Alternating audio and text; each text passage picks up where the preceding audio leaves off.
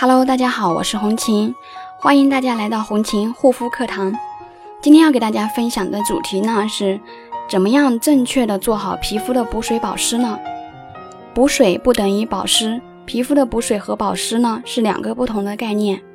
单纯补水只能暂时缓解皮肤的干燥，但无法阻止水分的流失。正常的皮肤角质层中含有百分之十到百分之二十的水分。此时皮肤显得细腻、光滑、有光泽、富有弹性。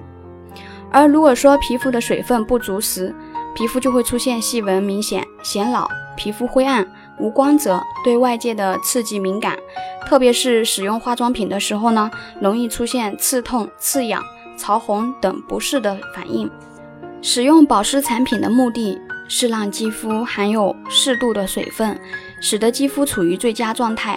所以呢，必须用正确的方式去对待我们宝贵的肌肤。我们的肌肤不仅需要水分，也需要油脂。如果说只补充水分，终究呢会挥发掉，只能维持短时间的一个水润。只有补水的同时，在皮肤表皮层形成一层吸水、阻止水分流失的保护膜，才能够长时间的维持我们肌肤的最佳状态。而这呢，才能称为保湿。所以保湿的关键就是要锁水。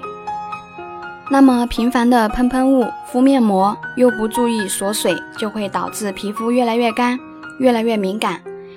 那么有这类肌肤困扰的朋友呢，也可以加我的微信幺三七幺二八六八四六零。那么什么产品才能帮助肌肤锁住水分呢？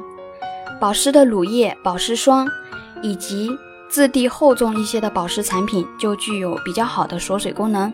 因此，正确的保湿方法就是在喷喷雾、敷面膜或者补水之后，还需要涂抹保湿的乳液或者是保湿霜，这样子才能够锁住皮肤的水分，保持肌肤水润。